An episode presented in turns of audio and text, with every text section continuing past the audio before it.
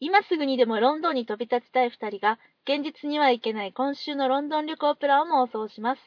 このポッドキャストでは、実際にロンドン旅行に行くまでがワンシーズンです。それまで、インターネット上や雑誌にあふれるロンドン情報を駆使しながら妄想旅行をすることで、実際のロンドン旅行をより充実したものにするのが目的です。では、第22回妄想ロンドン会議を始めます。水口です。清水です。よろしくお願いよろししくおます。願いします。4月です。はい、4月でございます。桜が咲いてますかそうね。なんかね、私近くに公園があって家の。うん。いつも出かけるときに、そこの桜満開やなぁと思いながら。ただね、ちょっと今年全国的にお天気がね、そうよねろ。しくないのでね、日本は。うん。でも、ツイッターに言ってたよ。なんかこの雨で桜が散るのが心配とか、この風で桜が散るのが心配って言ってる人、うん。そんな雨風で桜は散るほどやばじゃないって書いてる人いた。結構ね、うん。ビョーって吹いても、意外と大丈夫みたい意ね。外と、あとなんか、時間差あるのね、あれ、咲くのにね。え、どういうことあの、いつまでも咲き続けてるよね、割と。あー、同じソメイヨシノでも、早咲きの人もいれば遅咲きの人もいるってあことの、同じ木の中で。あ、木の中か。うん。なんかもう満開なのかなと思って、もう散り始めるなと思ってから咲く人もいるよねっていう。あー、なるほどね。ので意外と持ってくれるはいはいはいはい。なんかさうん。いまだにちょっと調べきれてないねんけど、うんロンドンにうん4月に行った時にさロンドンにも桜咲いてたやん咲いてた。あれがねうん。緑色に見えて私には緑の桜に見えあー、はいはい。てで緑の桜ってさすごういん日本では珍しいお、今種日類、今日見た、私。緑の桜そうやね、高速道路走っててな。うんほんじゃ、葉桜かなと思って初め。うんいや、ちゃうなと思って。ほなんかね、緑っていうか、うん白やけども緑寄りの白みたいな。うはあ、はあはあ合っはてるあはあはあそんなんそうそうそうそうわあ珍しいなと思いながら見ながら来た私はあのん魚以降っていうねはいえっ、と魚以降えっ、となんて言うんでしょう恩中のうんうんうんうんうんうんあの丁寧語のお身をつけの「おうんうんうんに衣が黄色いとか言って、はいはいはい魚以降っていうへえ緑色の桜の種類があって、うんでそれすごいあのないことはないねんけど、うんうんやっぱりちょっと珍しいらしくってそうなんやうん、あのちょっとミステリーの題材になったりするぐらい「あーはいはいはい、この魚はい、以降が咲いている公園は」みたいなうんうんうんうんことがトリックになってしまうぐらいまあまあまあ珍へえしくって、あれやな血液型の AB 型 RH マイナスみたいなもんやなそういうことやな、うんいなくはないけど珍しいっていうやつな。うんうんうんそうそう。それがさロンドンに咲いてたのかなと思って。でもあれさロンドン4月も半ばじゃなかった行ったのってうん。ねただ、だからちょっと、あの、ね、じあ、まあ、北やもん季節差な。そうやね、そうやな。季節差があるのと、うんまあ、その魚以降は、うんソメイヨシノとかよりはちょっとゆっくりめに咲く桜はいはいはないので、あれこれもしかしてってずっと思っててんけど、うんどんだけロンドン桜で検索したって、うん桜の種類が出てくるわけもな く、はいはい。ロンドン魚以降って調べてるんじゃないのえ調べてんねんで。ああ、出てこんかった、ずっとねああ。あれをね、謎解こうかなって。あれじゃないすごい思うなんねんけどか、英名とかさ、学名とかさ、あ魚以降の。そうか。それで調べてみたらいいんじゃないそうね。うん。あの時期にもう一回ロンドンに行かない私のこの謎はもう解決せえへんのかと思ってドキド キしてて、あ、それはまだ調べてなかった。あの英名はまだ調べてなかったあ、ほんまに。うんあーもうちょっとぜひぜひそれ調べてみて。そうやなうん。ちょっとあの、うん今ちょっとロンドンに行ってらっしゃる方がいらっしゃれば桜の色を確かめていただければ、もうすぐ咲くんかなもうちょっと多分かかるけど。どうん。なんかね公園に咲く桜が割と緑やって、言われてみればそうやね。うん、で写真も撮っててんけど、うん。あのね写真のこのもどかしさねそうやな。うん、うん、白やでぐらいの、うん。いや、ほんまそう、ちょっと白いんだよね。白やけうどん。言われてあれでもしピンクじゃないなこれ明らそかうそう緑やなっていう私今日気づいたのはなんでかって言ったらいっぱい桜がある中に、うんその多分漁港スポットがあってあーじゃあ間に挟まれててで緑っぽいなって思ってて白やとね、んまた山桜とかそうそう別そうそうの種類があるから違うねんけど、もしかしたらと思って、うんちょっと解明これからしようかなと。なるほどね。うん。ね、はい。ちょっとロンドンの桜楽しみでございますがね。まあそんなね、4月でございますよ。はい。 4月1日どうしてたしんちゃん。 4月1日、ああ、後悔してた。なんの嘘つけんかあっつた。けんかった人、つけんかっった人、うん私も、もうなんか、あ、そういえば今日ってエイプリルフールやったんやって、後から割と知った派。日本はね、なんか一部、ウェブ上とかではすごく盛り上がって、うんうんうんうんうんうん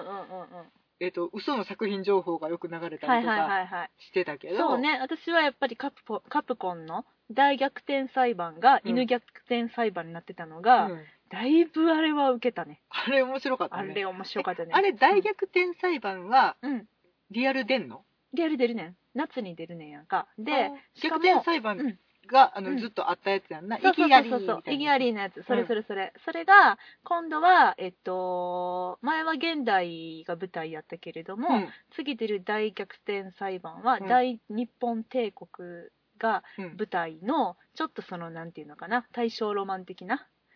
ぐぐらいの時代の、まあ、あの、逆転裁判の、えー世界観の中で、その、まあ、逆転裁判の中の裁判システムがあるんやけども、その裁判システムが確立したと言われる、うんその初めのその、まあ、昔あエピソードゼロみたいなことになるのね。そうそうそうでその、えっと、大日本帝国が舞台なんだけれども、うん海を渡って、うん大英帝国に行って、うんシャーロック・ホームズさんと戦うっていう、あ、本当にそんな話そうなやのねんそうやねんだからもうすごくやっぱり英国ファンとしては非常に大逆転裁判を楽しみにしてるんですよ私ずっとツイートしてたやんかあ、 そう。ずっとツイートしてたえ、よ嘘大逆転裁判、そうやで。で、うわー、ホームズやーみたいな。いや、英国ファンの皆様は、すごく盛り上がったんですよ。へーえー、しんちゃん え、私それ見てない。あいやいや、まあまあ、そんな感じなんよ。うんだから、楽しみやねんよ。そうね、それは楽しみだわね。そうそうそうそうそうそう。でも、そのホームズは、うんうんえっ、と、コナンドイルの書いたうん人間ホームズで、うんファイナルアンサーもちろんもちろん。あよかったうん、製品版はそれでファイナルアンサー。やけれども、うん犬逆転裁判は、言いにくいな、犬逆転裁判。犬逆転 さんか。もうあの、いや、もう剣でいいじゃん。そう。まあね、まあ最初に、まあ大逆転裁判にさ、ちょんってつけて犬逆転裁判で、わあ面白いな、わははって思ってんけど、うんもう何あの、登場人物紹介を見ていって、まさか最後にあのうん犬のホームズが来ると は、夢にも思わず、 そういえば犬いたやな。もうこれむしろ欲しいって思ったよね。あの犬ホームズはうん燃えるよね。そう、しかももうなんか、YouTube にね、うんあのー、PV まで用意してあって、あら、カプコンさん頑張っちゃった。そうやねんよ。これでも、この遊びができるってことは、うんあ、きっと、あの、本体の方、うんリアル大逆転裁判うの方、ん。きっと、これはいい出来やから、この遊びできんねよなって、ちょっと思ったぐらい、あの、安心したな、あ私、。今行き詰まってたら、うんできないからね。そうそうそうそうそうそちょっと余裕、う遊び心の余裕がある、う。うん。いい精神状態になってはるってことやね。えきっとそうやと思うな。いいものできたんやと思うねん。おーだからね、これ、プレイするの楽しみっす。7月です。はい。あやったことないからな。やってみようかな。あ、これをえ機に逆転裁判やったことないあのね、アプリで、スマホのアプリで、あーなんあるなか1話、2話だけできはいはいるはいみたいはいはな、ちっちゃいプレイはしたことあるけど、うん。課金して課金。そうやね、課金するまでに、うん。ちょっとへこたれてしまって。逆転裁判をするためだけに私は、えっと、ゲームボーイアドバンス あ、そんなんあったな。買いましたからねえ、今もゲームボーイアドバンスなん違います今はあの任天堂 3DS で あ、そういうや つできるよね。でよきまかったわ。すいやもう本当にあのねもうこれちょっともうごめんなさい全然これ真っ暗から進んでないのにあれなんですけれど、うん あの逆転裁判めちゃめちゃ面白いからね、あれ貸すね。わ貸すわあ、そういうこと、そういうシステムありいや、だってさ、私、任天堂じゃないや。ゲームボーイアドバンス持ってるもん。あ、あじゃあそれごと貸してくれるううんん。もちろん。でじゃあで、きるあのね、逆転裁判の1、2、3、3つソフトがあるの。うんうん。もう、それで、1このもうすごい壮大な話になってるからめっちゃめっちゃ面白いかへらえもう何回やり直しても感動するややり直しもできる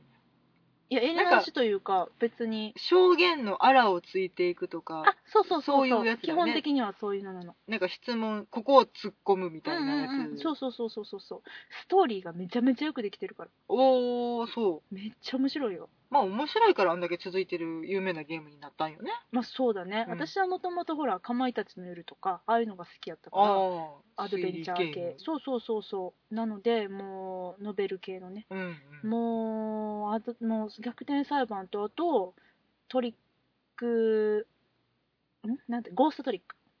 っていうのがあってゴーストトリックそれってさめちゃくちゃ面白いよちっちゃい犬出てくるそうそう出てくる出てくる幽霊犬みたいなやつ出て幽くる霊犬出てくるあそれも幽一番霊二話犬だじゃけないけどあうん違った出てくるあのミサイルっていう犬が出てくる幽霊じゃないけどね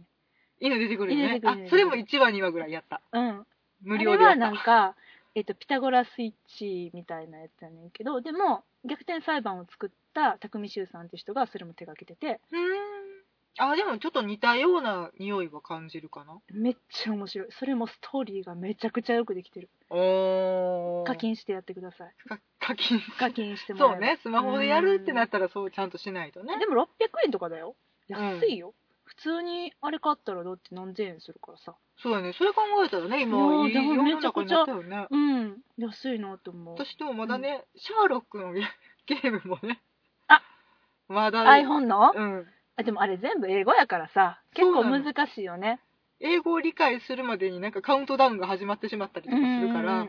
うんうんもうなんかちょっとそれもへこたれてうん、それは確かにちょっと難しいしばらなく放置として思う。るので、うんいやでも逆転裁判はほんまおすすめだよ。あそううん。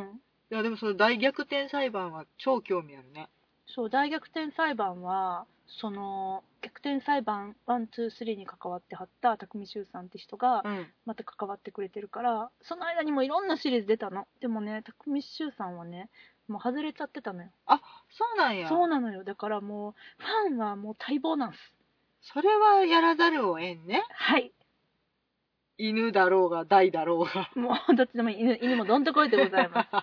まあねというわけで英国好きな方ね。はいあのこれチェックですよそう、これ、大逆転裁判だけでも楽しめると思う。逆ホームズ転裁判やらなくても。と対決あれうん協力ホームズと協力するのかな対決するのかなちょっとそこはわかんないんだけど、協力かなだってさ、弁護士だもんね、主人公が。対立しちゃったら違う判断そうやになるね、そうやね。なだからきっと協力して、検事と戦うんじゃないっていうことになるのかな、うんホームズさんと関われる何かがあるってことねいや、そうそうそうそうそう。あらこ海れをは渡ってたから。うん。ロンドンで何かが起こってそうるやってね、ことそうねやね。それはやらないとねでしょうんだからまずは、しんちゃんは、貸すから。わかったはい。じゃあ皆様もうんやったことないうん。方今から準備始めといたら追いつくんじゃそうないですね、スマホアプリもありますし、うんあのー逆転裁判123っていうセットになったやつが、うん任天堂 d s からも出ておりますので、おうゲームボーイアドバンス持ってなくてもできます。あよかったうん、なんかレジェンドシリーズ的なやつでね。あ別にそんなハードから揃えなくても大丈そうそ夫うねそうそうそう、できますわ。あじゃあちょっとねまたやったらどこまで進みました話をねそうね、 そううんさね、せていただくかそうね、ぜひぜひでございます。でそれが、でも犬逆転裁判は結果あれ、エイプリルフールネタやってんねエイプリルフールだったんですよ。出せよおもろそうやから出してま えよ、まあね、うんまあでもな、まあまあ、そんな感じでね、エイプリルフール、頑張ってましたわ、日本企業さん。なんかねいろいろあのアニメアニメ作品の嘘っ子のタイトルがいっぱい発表されたりとかいはい。してましたね、うん。うん。あと、私が面白かったのは、日産が日産になって、日産が日産になりますって言ったやつが、よく 間違えられるんあので、ね、なんやろうな、あの企業コラボ、いや、ここでコラボせんでええやろみたいな。あの共通点ゼロやから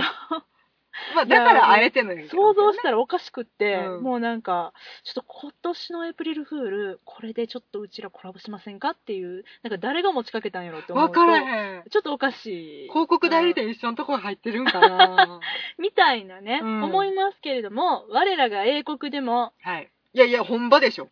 まあね、エイプリルフールの起源って知ってるうんうんなんかね、5個ぐらいあるの。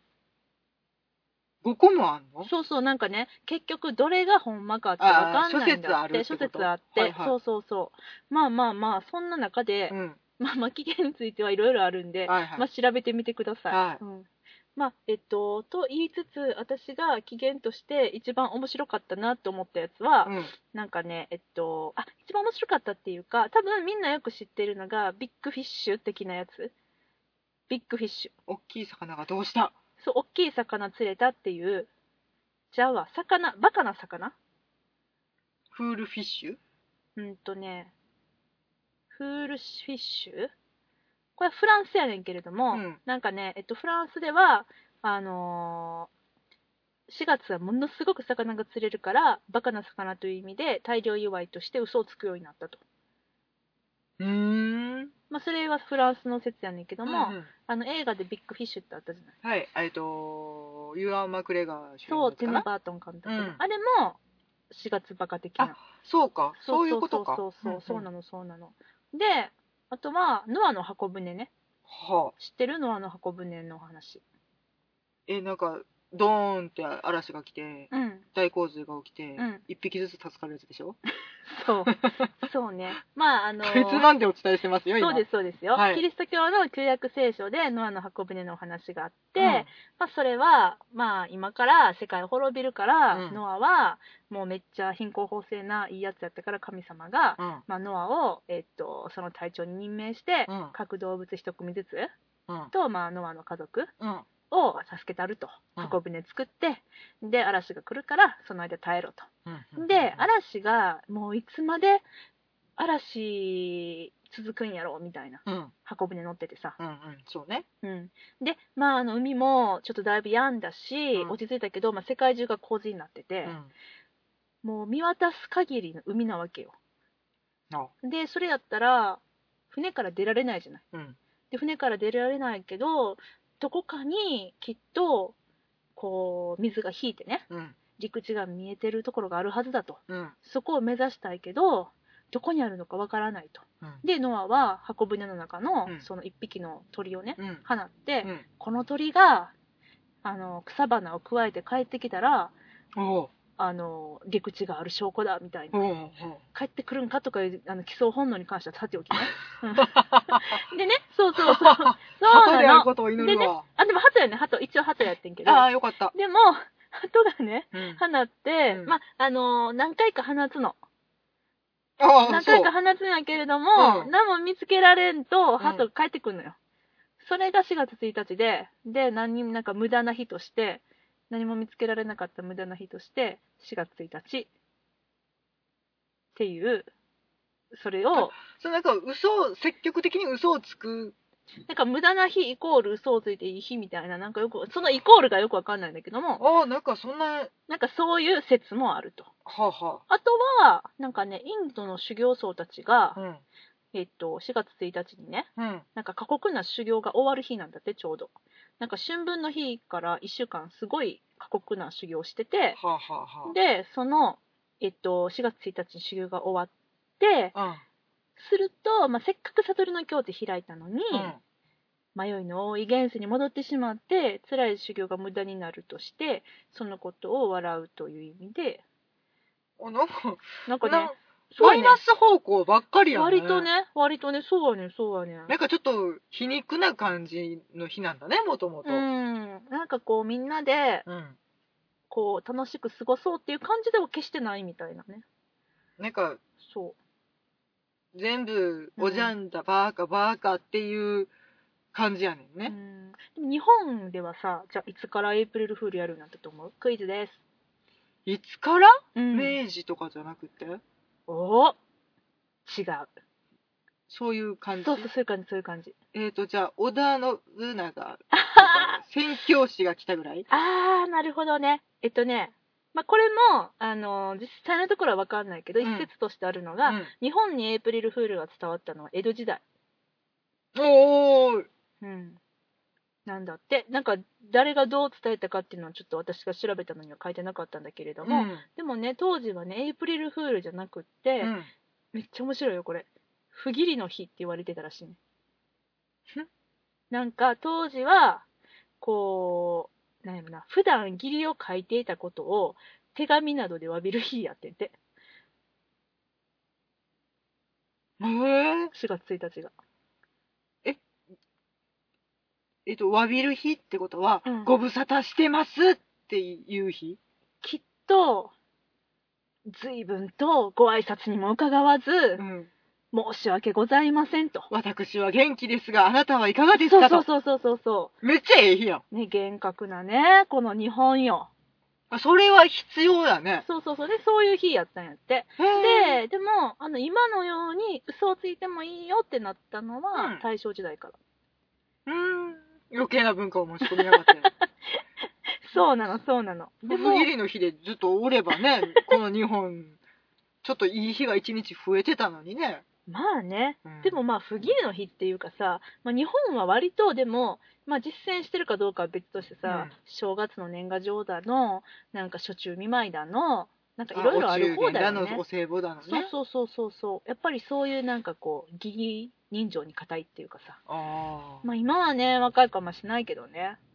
まあちょっとね、年賀状出すことも少なくなそうってだきてるね。し。うんうんうん。うんまあそんな中でですよ。はい。遠回りしましたけども、はまあ我らがイギリスうん。も、えっと、4月1日ぶっ飛ばしてくれてます。張り切ってそう ね。そうなの、そうなの。でね、まあ、いろんなうんエイプリルフールの嘘記事が、まあ、あの、紙面を賑わせたわけですけれども、うんうんその中から私が面白いなと思った、気になった記厳事を、選エイプリルフーそうルそネうタ。そうそう、3つ、はい。はい、取り上げたいと思います。はいはい。まずは、えっ、と、デイリーエクスプレス紙に新掲聞載でさすれねまし。た。はい、はいえー、テスコの。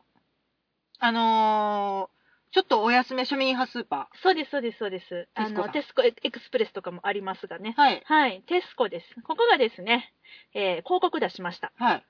えー大手スーパーのテスコが身長が低い人でも棚の高いところにある商品に手が届くようにと店内にトランポリンを配置することを決定したと報道しましためっちゃ面白くないこれめっねちゃ飛んでるやん。これはそうやねもう見た瞬間に嘘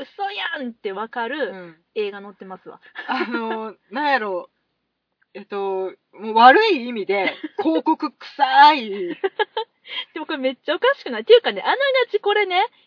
なんかあの嘘でもないって思うのが、うんだって私たちさ何回か前に、うんジャンピングロードの話したばっかりでしょ。そうね。うん。これさ、ジャンピングロードとどう違うのって私は思う。ジャンピングロードってきっとこういうことやんなってちょっとそ思うった。そうそうそうそう。これね、ジャンピングロードって、あの、あのーロンドンの、まあ、市街にね、あの、歩道があるけれども、うんその人たちがスムーズに通勤、通学できるようにと、なぜか知らんけれども、えっと、ホッピング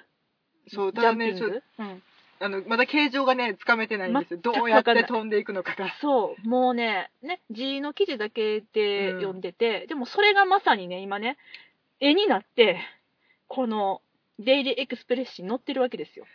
あのースーパーの陳列う棚ん。の、えっと、ちゃずっと右の棚にも左の棚にも そうそう一個ずつついて、まあ男の子が高く飛んでますわ。これめっちゃおかしいねう。ん。真ん中はきっとカートが通らなあかんからね。これほんまやねカートの人どうすんの全部ホッピングにしたらあかんねあ、カートの人がカートを真ん中に置いて、隣でホッピングじゃない背の高い人は、うん。今まで届いてたところに届かなくなるよね。どういうことよ。あの、何、トランポリンを使わなくても届いてた人うん。が、あ、そうか、トランポリンにきょやっぱ強制的に乗らなあかんねんや。うん。まあ別には飛び跳ねなくてもいいからさ。あ、そうか。うん。めんどくさい わ。低い棚取りにくいわ。わ。めっちゃおかしいよ、この写真。いや、ねこれでもどっかやりそうじゃないいやーあっても不思議じゃないと思うけど ね。ただこれ、うん本当に実用化されたら、うんずーっと子供いがやもうゴロゴロ、ゴ子ロゴロス転ーパがーっ行てんだこようイエーイってなってさ、うん、うん、子供たち大喜びだよね。 もうスーパー入る前に靴ひも締め直すよねみん なは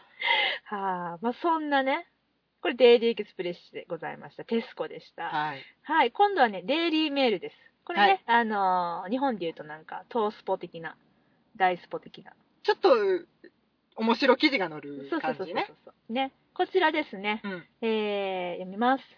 イングランド南部にある野生動物園、はいロングリートサファリパークでは、野生の猿による攻撃から身を守るために、うん気泡シート、うん、まあ、いわゆる日本語であのプチプチと呼ばれるあれですね。はいはいあの梱包の時に使うやつね、そうです。このプチプチを提供しているという記事ですね。これね、写真載ってんねん。うんあの、黄色い、まあ、あの、ファミリーカーファがミねリーカーが、もうなんかね、プチプチに覆い尽くされているこのうんどこに納入されるんやろっていう状態よねこれそう、これ猿の攻撃からこれで守るそうですね。 アホかーっていう。 これでもね、利用者は10ポンドで購入し、これで自家用車を包んでもらって保護するやって、10ポンドを払わんとあかんねん2000円ぐらいそうやね。出して巨大なプチプチシートを買って、そう。自分で包めてそう そうそう。まあこれ、まあでも多分ね、まあこのまあネタもさることながら、うんこのネタ写真がまたようできてるんやけど、んきっとこの車の形のプチプチシートなんじゃないあ見るに。ちゃんとそれ用に買ってでもそれさそうそうなんて言うんですか軽自動車とさだかうら、ん、ロミニとさ、うん、あと RV 車とさうん。全部用意してるってことでしょバンとさうーんきっとね。多分私の予想で SML ぐらいじゃないかと思うんやけれども、 いやまあでもさ、うんまあ猿から何を守るんだっていうね。そうねね傷がつくんかな。猿は何をするんか猿がアタックした時に、うんちょっと当たりが柔らかくなるんだねプチプチってそういうことなんかね。だってこれね、人事じゃないよっていうのも私たちのね、あの、界隈にはミノーの猿っていうね、あいますな強力な猿たちがいるわけですよ。でもそこに行くときはもちろん丸腰の車ままで行くわけじゃないですか。うん猿寄ってくるじゃないですか。うんまあどうしようもないじゃないですか。うんまあでもそれでも、うわー、プチプチやったらめっちゃ嬉しいっては一回も思わへんから。うん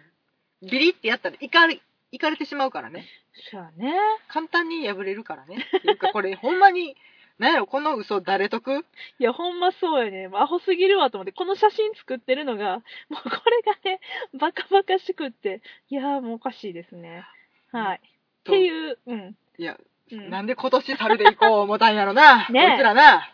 まあ、このね、気になるよ、この、野生動物園、ロングリートサファリパーク。これはこれは実際にあるんかな、あるともあるとも。うんさっきもテスコやったからね。うんそうねうん、いやー、面白いなということでね。あとうん一個、これ最後ですけど、はいこれね、えー、テレグラフ紙です。デイリーテレグラフ紙ね。はい。これはね、書店、はい本屋さん本屋さんの記事ですね。はいえー、英国の大型書店、フォイルズが、はいブックマークならぬ、うんブーマークという新商品を開発したと紹介しています。伸びたうん、枕元で読書している間に、うん寝落ちした人を叩き起こしてくれるというしおり。うんうん読者の呼吸をモニターしていて、うん寝たと判断すると、うんうんアラームが鳴るそうです。うんうん 7.99ポンドです。めっちゃ可愛くないこれ。なんかありそうじゃないでもこれ。いどういうことやだからさ、叩き起こすっていやどういだうかこと、ら、こう、読みながら寝落ちしてしまうってよくあるじゃない。うんうんうん寝ながら本読んでて、ほんで寝てしまううん、はいはいみたいな。ちょっと、ちょっと休憩、ちょっと本読もう。あー、寝ちゃった、みたいな。うんそれを防いでくれるんよ。ああまあ私はそのまま寝かしてくれていいけど ね。だって、ほぼほぼさ、う寝ん、寝たいがために読んでたりとかもするわけやん。うん、寝る前にちょっとみたいなね。うん。あるね。どうせ読んでる間に眠くなることを期待してさ、そうだね。読むわけやん。で、毎晩ページが進まないでしょ。うん。どこまで読んだかわかんなくて、そういう本あるちよょっとこう、帰りながら読んで、あーってなって、まうたんちょっとだけ進んで、だから2行ずつぐらいし進まない。同じとこ何回読んでんねんみたいなね。あるよね。あるよね。あるあるある。うん。まあね、でもそういう商品だそうで叩すき起よ。こすを、ちそう。ょっと見せてほしいね、これ動画でね。きっとブーブーブーブーってなるんじゃん。ブーマークやから。ああ、なんか落ち着いた呼吸をずっと繰り返すとあかんねんな、多分。規則正しくね。うんあかんねん。ふごっとか言ったらあかんねんあかんあな。かんあかん。はい。っていうのがね、私の、えーベスト3でした。 あのー、ほんま、なんやろ、コメントしづらいというか、アホとしか言いようがないよな。いやー、ホッスはこれにちょっと命かけてる感が見えるのもね、うーん。いや、面白いよね。なんか、もう来年の、その、何エイプリルフールも、ちょっととこれは英国には注目ですね。ちなょんっとこかのシニカルなね。なんやろねう、ん。なん何がどうしたかってんっていそううん。のがちょっと欲しいって感じなんかそなうそうそうそうそうそう。 SNS 的ちにょうはどね、ななやっぱ斜め上やねんよね。なんかドストライクでは決してないんだよね。あるかないかって言ったら絶対ないよねっていう、うんでもでもちょっとっていうう、ん。ギリギリのところをつかうなあかんねんな、ん。そうはね。なんか楽しませようっていう感じでもまたないんだよね。なんかふざけてるとしか言いようがないっていうなんか。か一周回って面白いを目指せっていうそうそう感じかなそんな感じでね。はい。私の選んだ、えーエイプリルフール英国面白ニュースでした。はいというわけで、えー今日はですね、これに加えまして、しんちゃんからの最新映画レビューのコーナーでございます。あの、うん本当にうん全然こんなうんポッドキャストをお届けする予定では全くないかうん全くなかっったた予定で、うんうんなんですうが、んなんかね最近この収録に向かう途中で映画を見てくるっていうのがまあね、英国発の映画が多いよね。ちょっとね目白押しの嬉しい悲鳴をうん。が上げ続ける昨今なんですが、はい。今日はね何をご覧になったんですかやっと、うんやっとのことでお見送りの作法をお見てまいりまして、いよいよ神戸に。そうですね先月末ぐらいからうんうんうんうんやっと公開になっててでもねこれね、うんあのー例によって、うんえっと、1月24日にはいはい一応公開されてて、うんうんうんそこから全国順次公開ってやつですか、うんうんでまあじゅんぐりじゅんぐりうんにいろんなところでちょっとずつうんうん。フでやっィルムてたが回っていくタイプのね。まあ昔はねそうなってたんやろうけどね、であのこっちが始まる頃には向こうは終わるよねとかっていう交代で普通は行くねんけど、なんと。とこのお見送りの作法はい。すごいロングランになってるみあたいらでまあ。まだねだから神戸遅い方だったのね、遅かった。だないぶんとか、ね、だって、あ、1月、1月末やったっけ1月24日に一番最初ね。全国公開、だよね。で、神戸まだまだ先やっていう話してたもんね。そう、うんで待たなきゃ待たなきゃって言ってもうん。うでも神戸で私が見てうん。なんか言う頃にはもうもうみんな終わってるなとう思んうう、んうん。でちょっ。と乗り遅れて残念だなって思ってたらうん。いまだにねうん全国36カ所もやってるの、そんなやってんのもうであの全然東京とあかほんと。だから関東も北海道も九州の方もうん全国でまだまだやっててあすごいーじゃあもう、あれだね、本当に正真正銘のロングランってやつだね。もうあのーまあ、ちょっと時間帯は限られてきてるかもしれないんですがん。まだあの本当にご覧になってない方うんうんまだちょっと調べていただけたらお近くでやってる可能性めちゃめちゃあるんで、。これはね見ていただきたいおー。もうこれおすすめ、おすすめや。おすすめしないものは基本的に言わないので、あ、そうやな。はいうんあのここで取り上げている時点で超おすすめなんですそうやが、ね。うんはい、あの噂にたがわずはい。なんよかったへえ、ほんと。まあ、私は例によって見に行けてないわけですけれども、もうこの、まあまあ、例によって、この私、見に行ってない私にうん魅力を伝えつつ、でうもネタバレしないように、えーお話ししていただけると嬉しいな。今日はネタバレないですよ。難易度高いなって言っても、うん。 もうあの本当にうん何気なくって、うんこの、普通にウェブサイトに出てるあらすじうんうんうん。なんですよ。どういう、どういうあらすじなんえでっ、すか、とええーと国の公務員として、うん。えー、と民生課に勤めている一人の男性が、うんうんうんうんまあ、お仕事としては身元がわからないとか一人で亡くなったはいはい。お亡くなりになられた方うん。の、まあ、整理をしてう、んで宗。教を調べてうんうんうんうんうんでその人の宗派に合った、うん。お葬式をあげてうんうんうん埋葬をしてあげるほう。っていうお仕事をしてらっしゃるはいはいはいはい。一人の男性の人生、へーっていううんのまあまあこれ本当に、うんあのウェブサイトも結構充実してて、うんうん。いろいろミニ知識とかも載ってるので、はいはい読んでみていただいたら、うんでも別にそれネタバレとかっていううん以前にもう本当にそれだけのお話うんうんうんうんうんであのーそのお葬式をするにあたって、うんやっぱり知ってる人をうんできるだけ呼んであげようとか、あーか要はだからその無縁仏的な感じの人を扱うお仕事ってことあのーで普通にうんそのビジネスとして、んうんビジネスとしてっていうか、まあ、お仕事としてはいやってる人たちは、うんまあ、ご遺体があります、うん燃やします、ん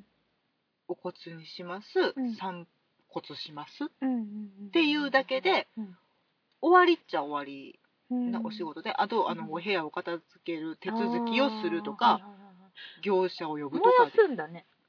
かあれあのー多分その墓地的なものも限られててあーなんか宗教うんで私は燃やさないもんなんだと思ってた多分そういう宗派もあるんやと思うねんけど、うううんうんなんか燃やしてた本当であのー身元引受人が見つからないまま、うんまあまあちょっと燃やさざるを得なくなることもあるよねっていう時に燃やしたやつもそのそのなんていうのあのお骨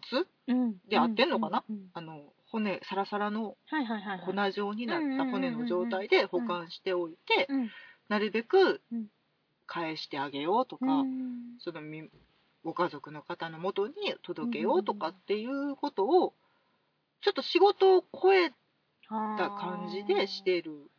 うんうんうんが主人公、うん、もう、うんあの一つ一つの葬儀をうん丁寧に丁寧にこなしていうる、ん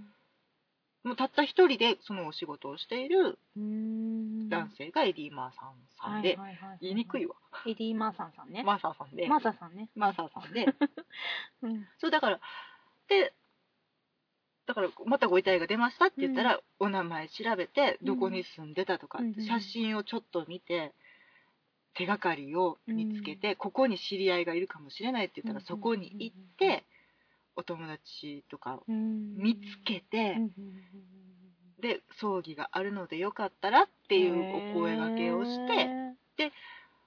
その葬儀に流す曲を決めたりとか、うんうんうんえっと、スコットランドの方が亡くなったらスコットランドの曲をかけるとか、えっと、違う宗教の方が亡くなったら、うんそこの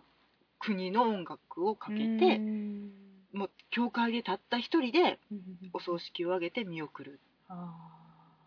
っていうのが淡々と描かれていーて、うんうんうんうんうん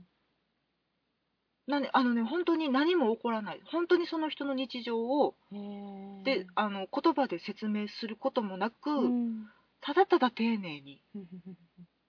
描いててでもそのちょっとした仕草からそのひ、えっと、エディ・マーさん演じる男性の、うんえっと、人となりっていうのがもう、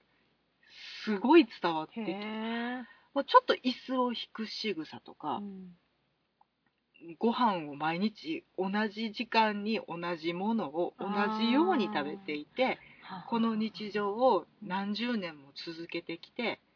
同じように丁寧に丁寧に人をお見送りしてきたんやなっていうのがすごく好感が持てる描かれ方がしていてうんうんうんうんなんやろあの別にめっちゃ面白いことがあるわけでもなくって、うんうんうんまあ人と出会ってはいはい話して、うんそのうん亡くなった方に対することをすごく喋って、うんその人のことを理解しようとして、まあ、できたりできなかったりうんうんうんうんやけどその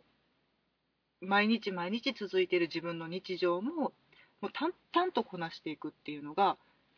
描かれてるだけの1時間半やねんけど90分なんだそう90分ですあ見やすいね見やすい私90分推奨派なのきゅうあのねよくよくできた物語は90分で語れるっていうむしろ90分で語れる物語はよくできた物語だっていう私のこの、えーなんかいろいろ条喧嘩件をが喧嘩売られている映画監督とか演出家さんとかいらっしゃいますけど大丈夫ですか 大丈夫ですよ。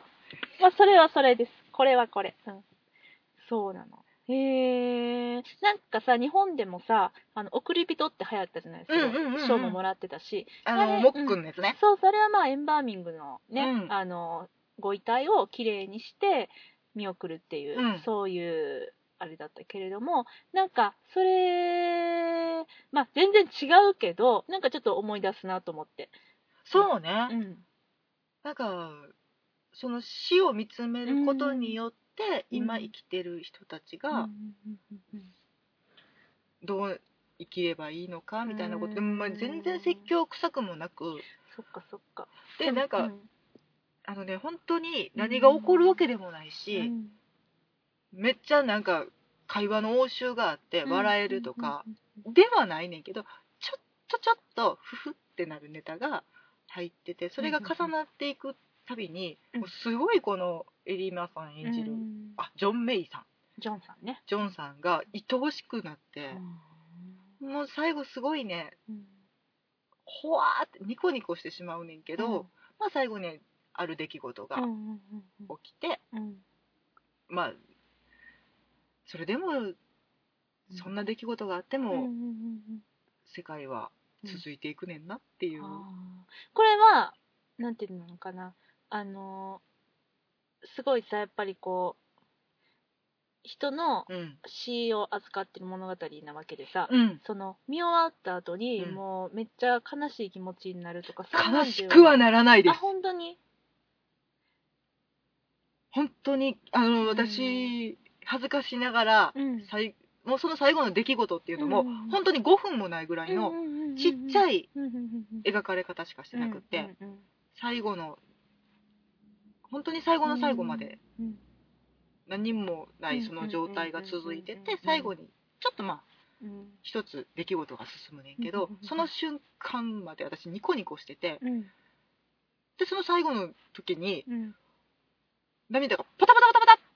タは落ーちたけどうんエンディングで別にちょっとまた笑顔になれるぐらいうにん悲しいけうんどうん悲しくない不不思議な感じあのちょっと本当にね見たら幸せになれるああそれはいいねですねあの、うん本当にスリルもないし、うん爆笑できるわけでもないし、うんうんうん泣き方もなんか っていうあの、うんうんうんしゃくり上げる大泣きをすうるん泣き方ではなく、本当になんかスッと涙が落ちるうんぐらいの、うん平坦なって言ったらあれやけど穏やかなうん映画はいはいはいですね。まあちょっとねあの受け取り方って人によって違うから、うんうんあの実際近しい人を亡くされてる方、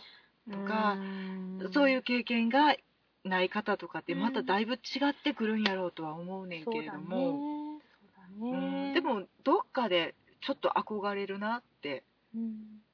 いやっていうのがさもう私事なんですけど、うんもう最近ねちょっと知り合いのうんお母様がね、亡くなって、うんでまた別の知り合いのお父様が亡くなって、ほら、立て続けにねちょっとあの不幸があってね、でまあまあそのお母様のお話とかをね、うんうんちょっとこうその知り合いの人と、うんあまあ私は伝え聞いてそれでうんどうしようって思いながら、いやでもすごいちょっと気になってメールをしてっていうのがあってね、で実はこうでこうでって急だったんだけどこうだったんだよみたいなうんんで、うんあのお母さんのお話とかもよく聞いてたから、うん面白いエピソードとかもね、うんなんかそんなんをメールでやり取りしてたらねもうやっぱ泣けるよね。ううんうんんうん、なんかまあまあ別にだからだからちょっとその見に行けないとかないけど、うんでもなんかそういうさなんか経験って、うんもうまあ二十歳超えるともう誰しも絶対あ,、あるもう多かこれとで少なかれはねうんそうそうそうそう避けて通れない、うんうんうん、そうそうそうそうでもでもなんかもうあえてやっぱりそういう死を扱う物語やったらいかへんっていう人もいるじゃない、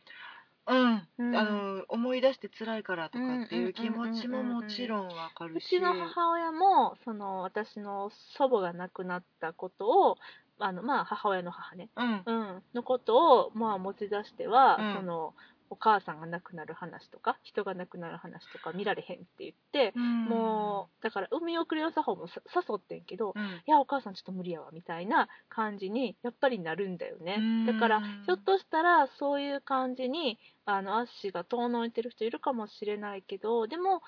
私は私の話をすると、うんなんかちょっとそういう時だからこそうん見に行きたいなって話を聞いてね思ったのうんだからあのうーん本当にうんどこまでもうん優しうんいジョン・メイさんなんやなと思って、あのちゃんとお別れを、をしてあげよう、うんなるべくうんみんなに見送ってもらおうっていうことだけうん考えて、もう自分の生活すごくシンプルうんで、何の面白みもないんじゃないか独なって身なの独身で、うんすごくシンプルな部屋にうん住んでいて、うん毎日同じような服を着て、うん毎日同じものを食べて、うんすごくきっちりして、うん几帳面ででもそのお仕事以外のシーンってほとんど出てこないのね。ってことは本当にお仕事のことしか考えてないうんただそれがちょっと普通なら嫌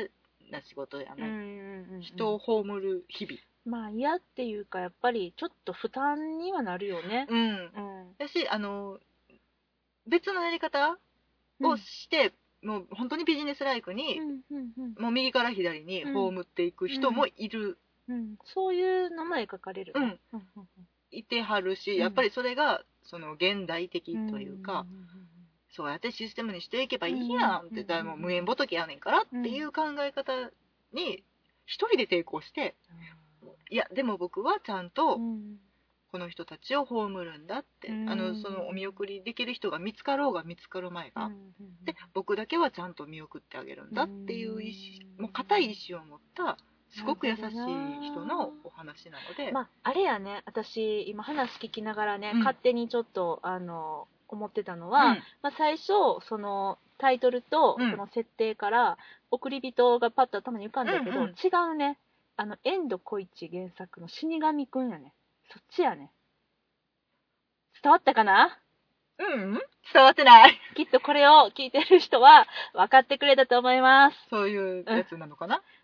漫画があるんだけどね、うんうんうんあのついでに「とんちんかん」っていう漫画を書いてああ漫画っての知ってるはあはあ抜け作先生ってはいいうね、はいはいはいまあギャグ漫画やんうんあの、えっと、作者の遠藤浩一さんって人はね、もうね名作を書いてらしてうん「死神くん」っていう漫画でね、うんうんまあまあ要は死神がもうすぐ死ぬ人のところに行って、まあ、あなたは死にますよと。うんであのちゃんとその人をあの死ぬところまであの見届けるっていううん何をするわけでもないんやけれどもうんうんうんそのそしてその死んだ魂を持って帰るっていうそういうあの死神世界のサラリーマン的なうんうん役割をねしている、うんうんあのほんであのフォルムはねフォルムはなんかもう二頭身のねこんなあの 可愛いやつ可愛いいやつやねんけど、うんそうそうそうそうでそれでもういろんな人のうんその死までの、うんえっとエピソードをもう淡々とうんずっと描いて、でも最近ねあのなぜかあの嵐の大野智くん主演でうんドラマ化されてて、うん私はちょっとそれはうんちらっとしか見てないんやけれども、うんっていうのであーひょっとしたら知ってる人多いかもしれないけどもうこれがもうもう名作で、うんいやもう本当にごめんなさい知ってる人しかわかんないと思うんですけどはい今お見送りの作法のお話を聞いて、うん死神くんやなって私は思いましただそう です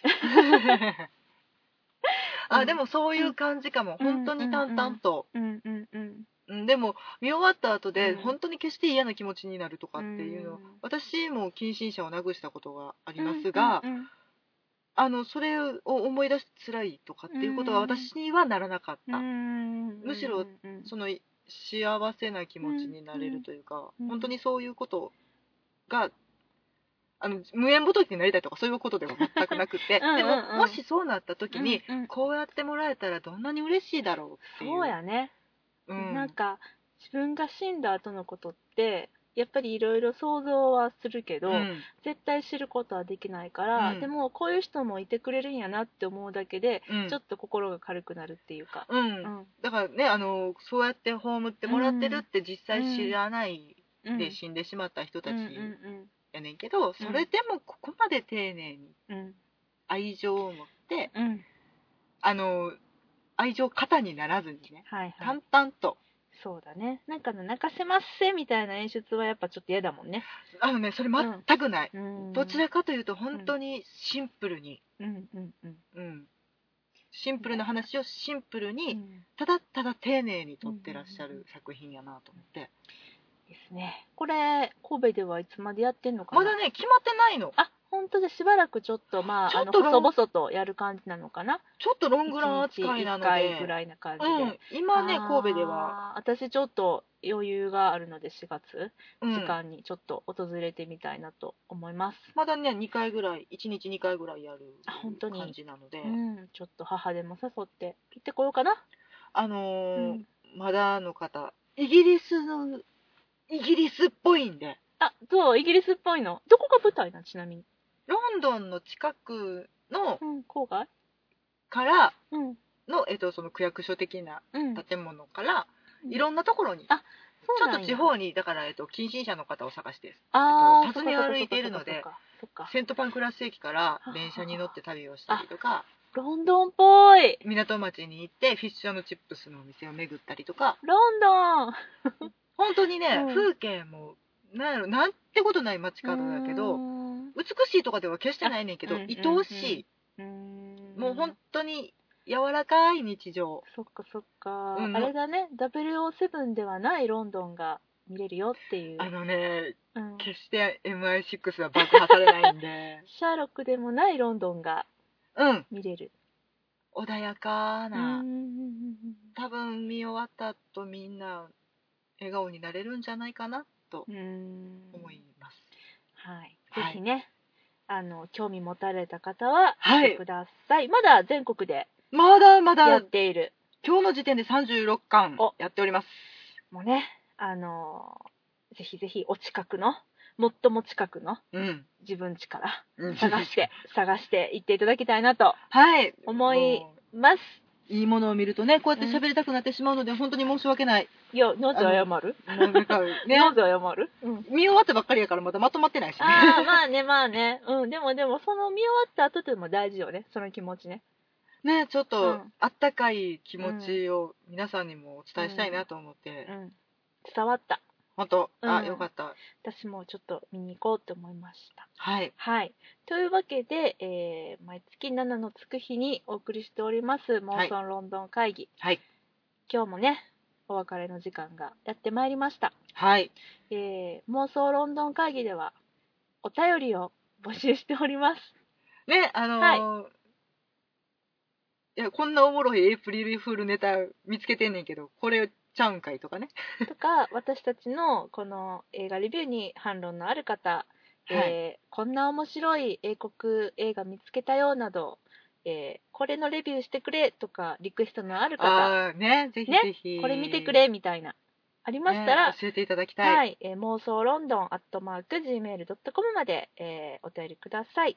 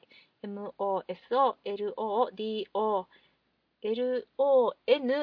MOSOLODO,LONDON 妄妄想想ロロンンドドンン。